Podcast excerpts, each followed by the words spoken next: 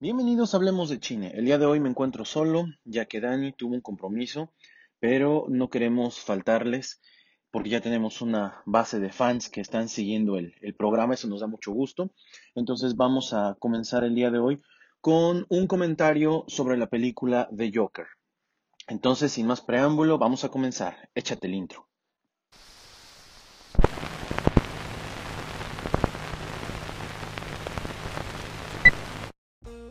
Seguramente a estas alturas del partido ya todo el mundo vio Joker, bueno, por lo menos las personas que nos, que nos siguen a través de Hablemos de China. Entonces, hay una pregunta que dejo aquí en el aire y que en mi, en, en, mi opinión voy a tratar de, de, responder. ¿Es realmente tan buena como dice en esta película? Y, y, esto ya lo había yo escrito en algún otro momento en una sección de la tienda de Billions Comics y fue apedreado en varias redes sociales especializadas, ¿no? En el mundo del cómic, porque todo el mundo se desgarró las vestiduras por algunas cuestiones que escribí. Entonces voy a recuperar un poquito de esto que no lo había podido poner dentro del, dentro del podcast. Fíjense, esto lo escribí unos días después de que Joker este, se estrenó, una semana, si mal no recuerdo.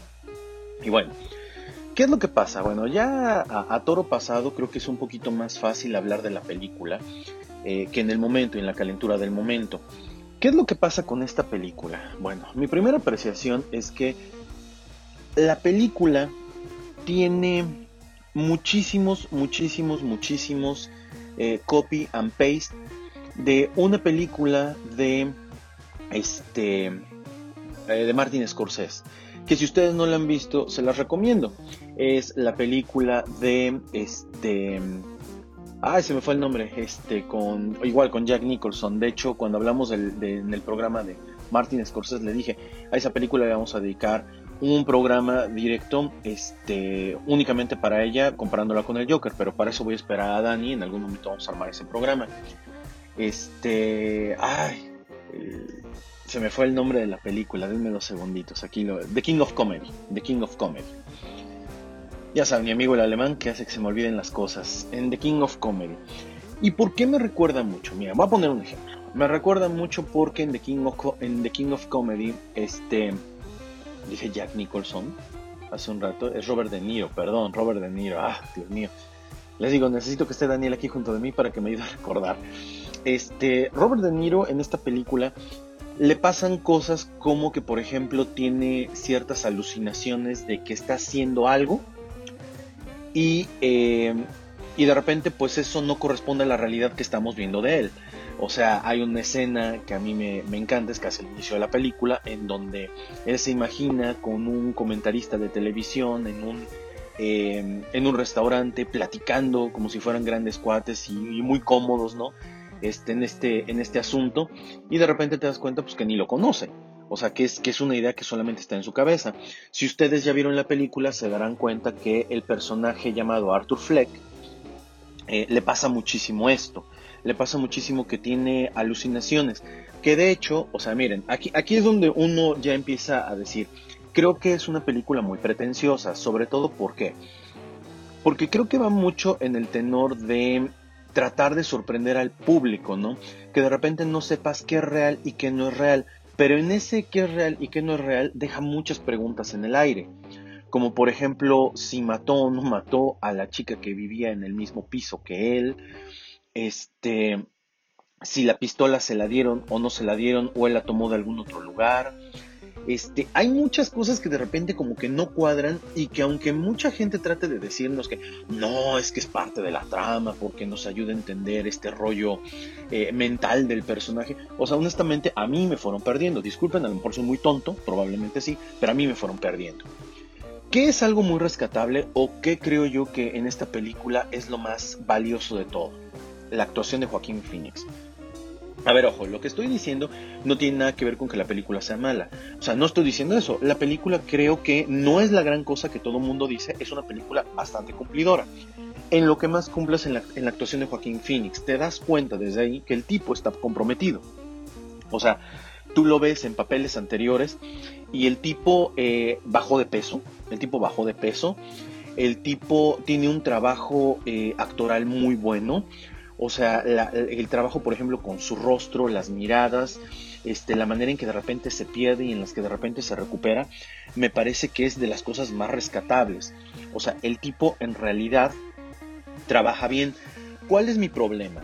Creo que eh, si ellos mismos decían, el director Todd Phillips decía que esta película trataba de partir de una perspectiva que nunca se había explorado con el, con el Joker, creo que debieron partir de un nombre diferente para el personaje en el cual iba a recaer el peso del Joker, en este caso Arthur Fleck.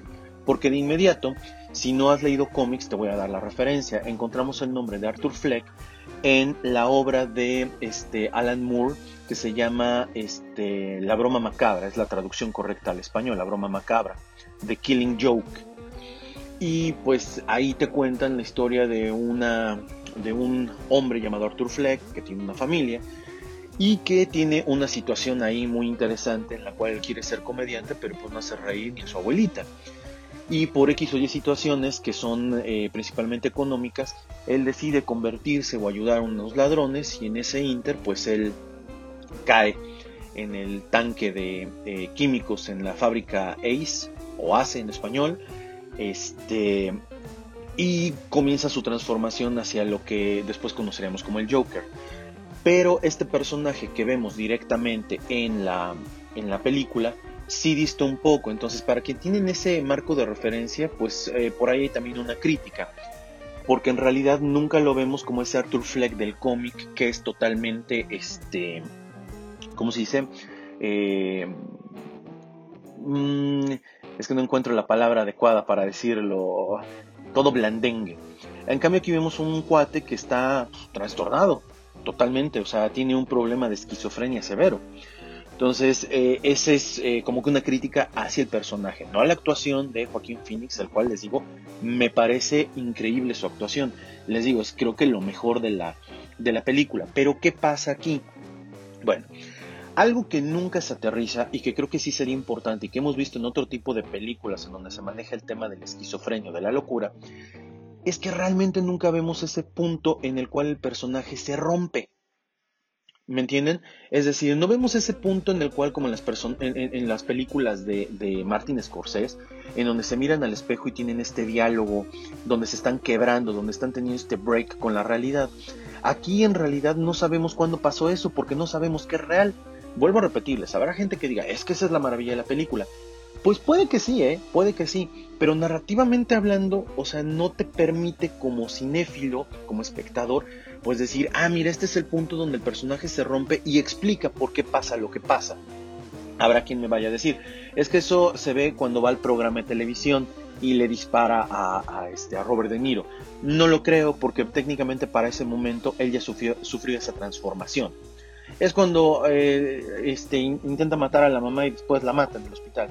Tampoco porque antes de eso ya había habido otro momento, es decir, como que nunca te lo aterrizan y de repente esos 120 minutos de historia se sienten como que muy planos, como que algo, algo nos faltó. Ahora viene la otra. Normalmente en una película, cuando tú quieres hablar o ver la perspectiva de un villano, siempre va a ser importante que tenga un antagonista. Y aquí no hay ningún antagonista. Vuelvo otra vez a repetir.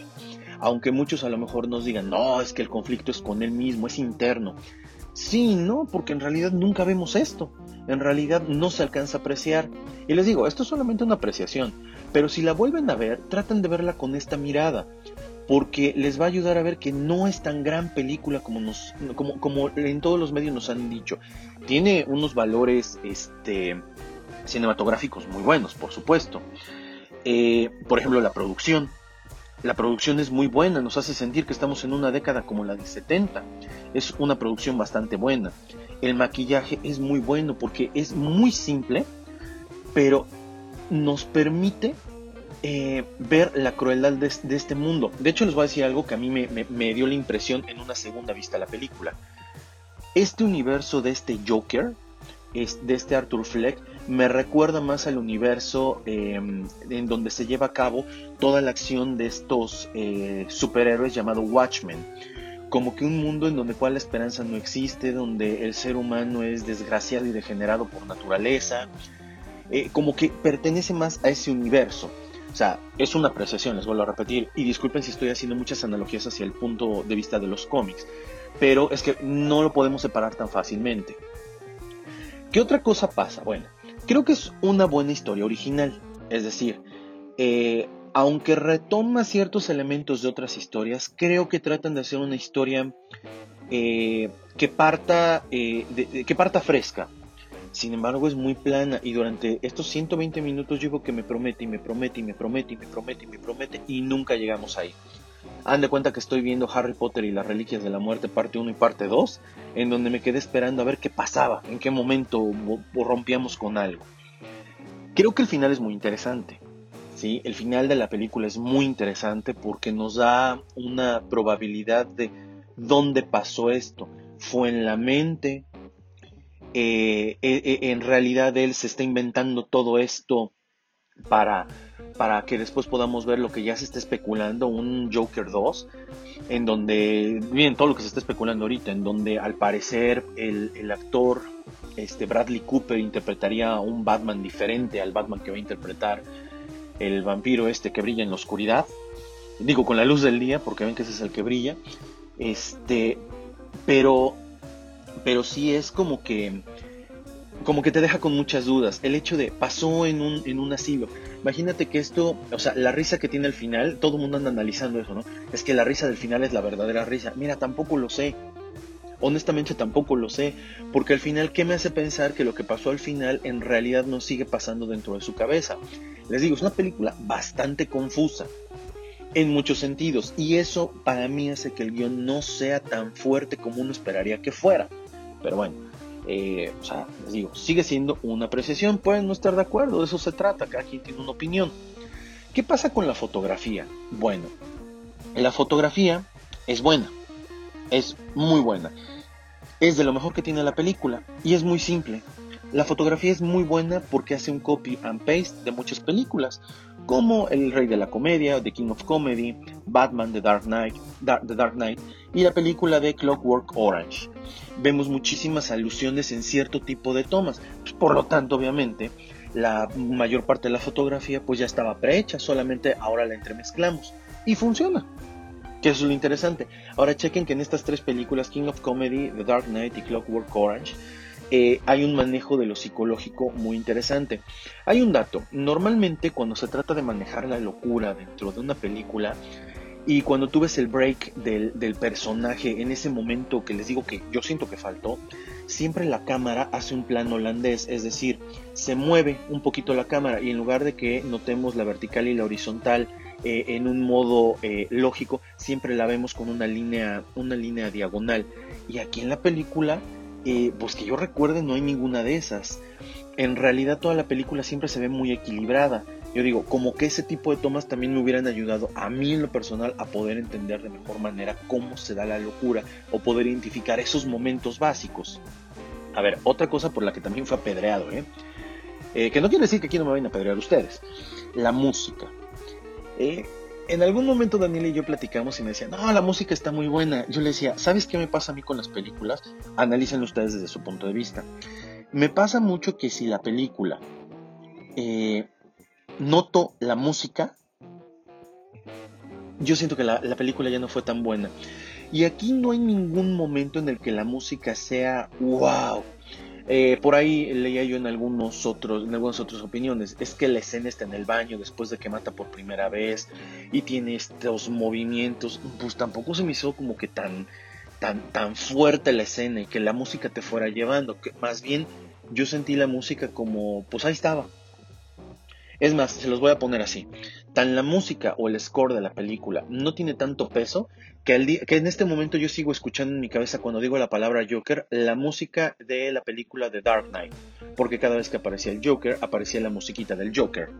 Entonces, creo que en esta película también faltó eso, que la música nos fuera marcando momentos icónicos. Creo que le pasa lo mismo que a la película del Rey León, que también se estrenó ahorita en 2019 que la música no es icónica, que no tienes una canción que digas, wow, me gustó más que en la película original, pero de eso hablo después. El sonido. El trabajo de sonido, la mezcla de sonido, también siento que caen los clichés psicológicos en donde escuchas un hueco de sonido y de repente se azota algo, ¿no? eh, pues no le aportan nada. O sea, en ese sentido creo que la película hubiera tenido un mejor trabajo en, esa parte de sonido y en, cómo lo, lo fueron entrelazando y a lo mejor hubiera yo comprado un poquito más la, la película, pero tampoco pasó. Les decía yo hace un rato, la parte de la producción. Tú ves la película y te estás imaginando la ciudad de Nueva York en la década del 70, que no es la misma Nueva York de ahora. En el 70 Nueva York era tierra de nadie o, una ciudad tipo Chicago, cuando también fue tierra de nadie, por ahí de esas épocas, o un Filadelfia, la zona fea de Filadelfia. O sea, yo no estoy diciendo que la ciudad sea fea, ¿no? Este, pero tienen zonas en donde pues no te vas a meter. Pero creo que la ambientación es buena. Lo que es, por ejemplo, el vestuario, la misma ambientación del estudio de televisión donde está el personaje que interpreta Robert De Niro, el hospital, las patrullas. O sea, sí te la compro, sí te la compro. Estamos en los 70 los zapatos, o sea, es, es un muy buen trabajo que ayuda a que la película tenga este, este contexto. ¿Qué pasa después de esto? Bueno, si tú recuerdas la película, y sí, disculpen que compare y que las comparaciones sean odiosas, pero a final de cuentas es válido. Eh, porque ya tenemos momentos con otros Jokers en otras, en otras películas o en otras eh, cuestiones de, por ejemplo, televisión, en donde, por ejemplo, escenas icónicas este, del Joker de Heath Ledger, pues, díganme la que quieran, cuando desaparece el lápiz, cuando nombran a Gordon comisionado y le aplaude, cuando ven el auto sacando medio cuerpo y se va riendo como si fuera perro, cuando le dice shoot me, o sea, tienes escenas icónicas, momentos memorables, acá no. ¿Qué siento yo eh, de por qué no hay momentos memorables? ¿Qué le faltó a la película? Le faltó un antagonista. Hubo una tendencia, voy a mencionarlo, en los cómics durante la gestión creativa de Jeff Jones en, DC Comics, en donde era mucho enfoque hacia la parte de los villanos, por ejemplo, Sinestro, si antes del reboot del año 2011 que nos dio los nuevos 52, Sinestro empezó a tomar en Green Lantern un papel protagónico, pero Sinestro no es nada si no tiene a Hal Jordan.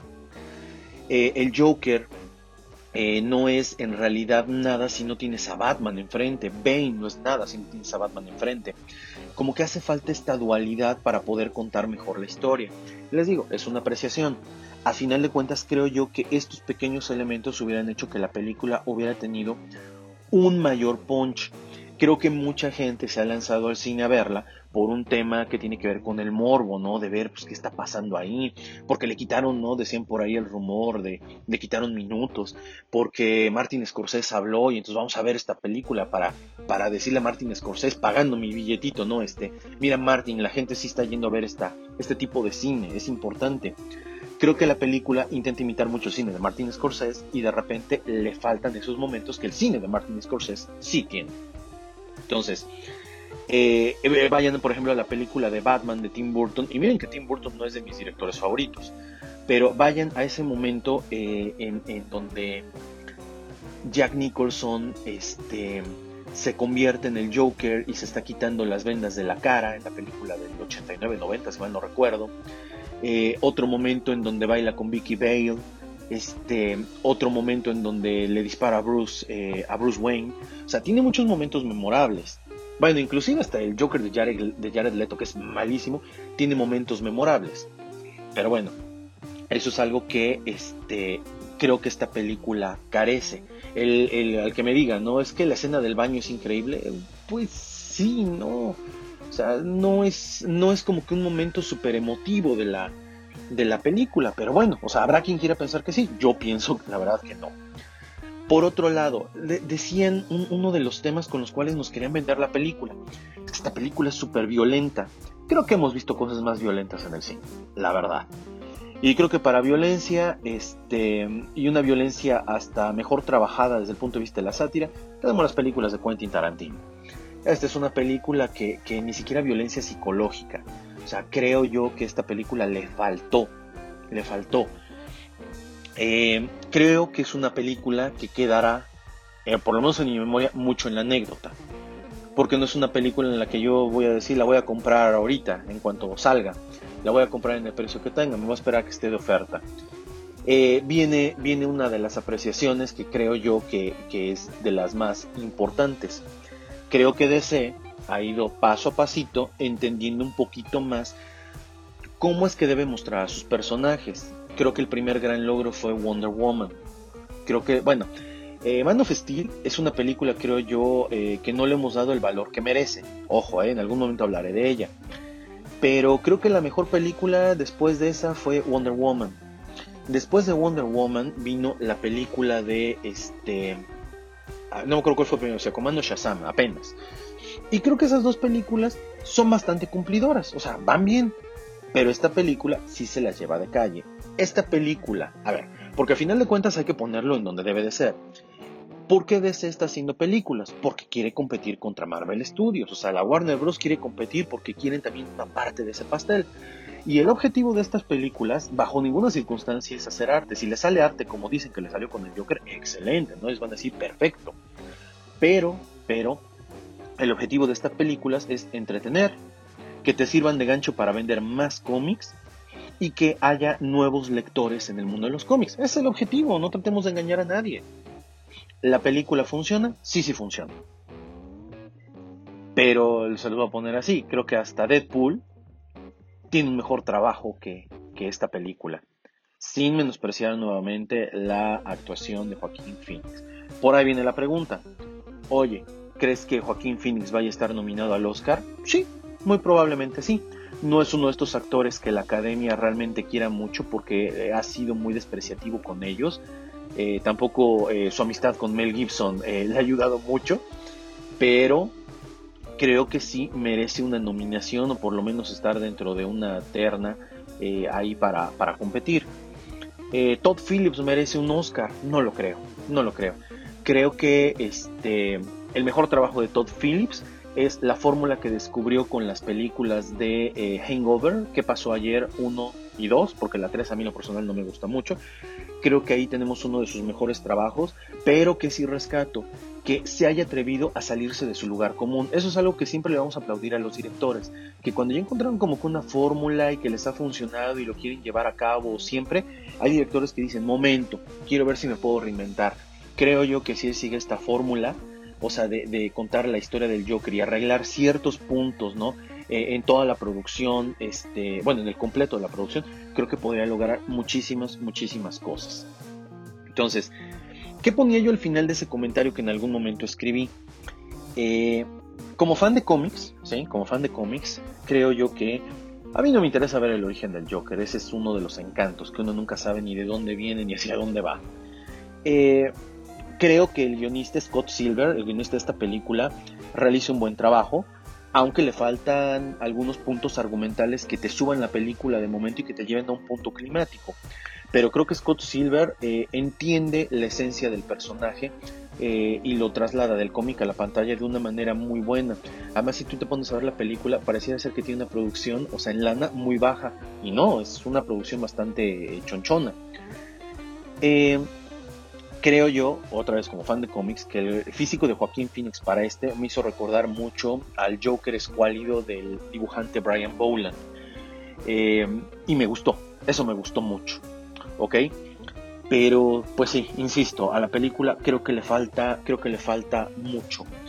Eh, como amante del cine, honestamente les voy a decir, la película cumple, o sea, sí pago por ir, sí pagué por ir al cine, por ver la película. La disfruté, sí, sí, la disfruté, pero no creo que sea una de esas películas como todo mundo lo está diciendo. Y es que, híjole, la, la, verdad les voy a decir algo.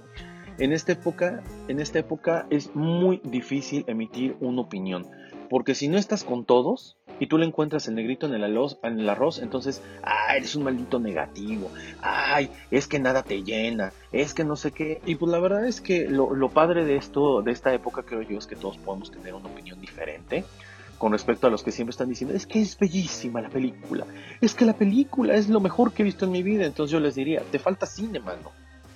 O sea, es una buena película, es una película hecha para entretener, y hasta ahí nada más. Pero creo que el análisis sí tiene que ser mucho más profundo. Entonces, bueno, yo aquí le voy a parar. Este, les puede o no les puede gustar, es mi opinión. Yo le estoy tratando de argumentar desde un punto de vista, pues sí, de fan de cómics también, pero también desde un punto de vista cinematográfico. Entonces, espero que les haya gustado este programa. Les digo, la siguiente semana me toca a mí dar una, una película que les quiero recomendar No les digo cuál es, lo esperamos para el próximo martes.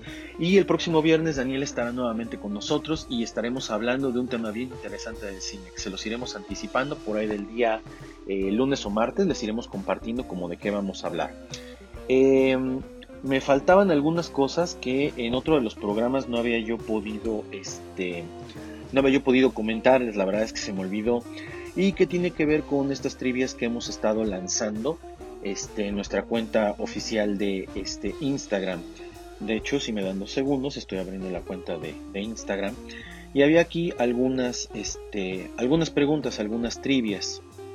Entonces, la primera era, dice, ¿sabes qué director inventó la clasificación PG-13 y por qué películas?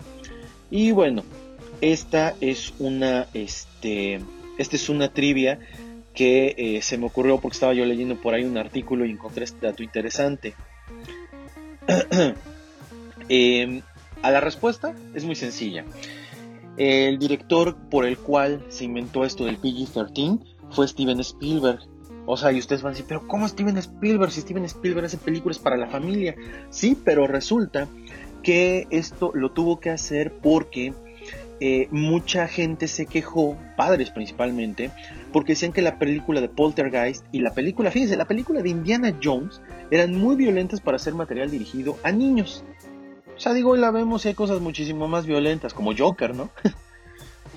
la siguiente pregunta, la siguiente trivia que les habíamos puesto y que no habíamos podido responder, tenía que ver con mi recomendación de hace, este, de hace una semana, que dice, ¿qué tienen en común las películas de Billy Elliot, Victoria Abdul Caballo de Guerra, Rocketman y la película que está por estrenarse que se llama Cats. Bueno, eh, si vieron la, si escucharon, perdón, el, programa de Billy Elliot, donde les recomendé la película, ahí hago la, ahí doy la respuesta. Dice pues que el escritor o adaptador Lee Halls es el guionista de Billy Elliot, él, él, también es guionista en Victoria Abdul, Caballo de Guerra, Rocketman y Cats. Bueno, algunos es guionista original, en otras es adaptador. Y la tercera era en qué otra película fue usada Love Him, que es el leitmotiv de la película El Padrino. Y esta es una historia bien chistosa porque es una, este, una música creada por este, Eduardo de, de Filippo. No, Eduardo de Filippo, no, no, perdón. Este, ah, se me olvidó el nombre del, ¿cómo se llama? Del, del compositor, pero bueno. Eh, esta, esta, esta, canción la utilizó en 1958 en la película de Fortunella, que fue escrita por Federico Fellini, uno de estos directores este, de culto, y que fue dirigida por Eduardo de Filippo, y entonces la pusieron en El Padrino, y la, la, música estuvo nominada a un Oscar el año en, que el, el año en el que se estrenó el Padrino y fue descalificada porque se dieron cuenta que esa película, que esa canción ya había sido utilizada en otra película. Fíjate, para que en esa época te dieras cuenta de eso estaba un poquito más cañón, ¿por qué? Porque no existía el fenómeno de la globalización como existe el día de hoy. Y por último, por último, la última este la última trivia, déjenme ver dónde está. Esa no la pusimos en el Instagram, esa no recuerdo si está en el Twitter, de hecho estoy buscando. Este, ¿dónde está? ¿Dónde está? Les digo, ¿y cómo estoy solito? Me está costando trabajo. Pero denme dos segunditos. ¿O la pusimos? ¿La puse en Twitter? No recuerdo. A ver, vamos a buscar en Twitter. A ver, a ver, a ver, a ver.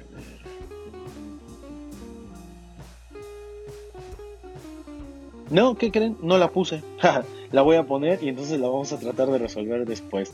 O sea, la hice pero no la puse, entonces tengo que modificar en la fecha. En fin, bueno. Ahora sí, el que mucho se despide, pocas ganas tiene de irse, pero en este caso ya me tengo que ir porque el tiempo se nos agotó. Nos vemos en el próximo Hablemos de Chile. Recuerden seguirnos en nuestra cuenta de Twitter, Instagram y Facebook como Hablemos de Chile. También pueden entrar al podcast a partir de www.hablemosdechine.com que los va a direccionar a este, que es eh, la tienda que realmente nos está patrocinando Hablemos de China.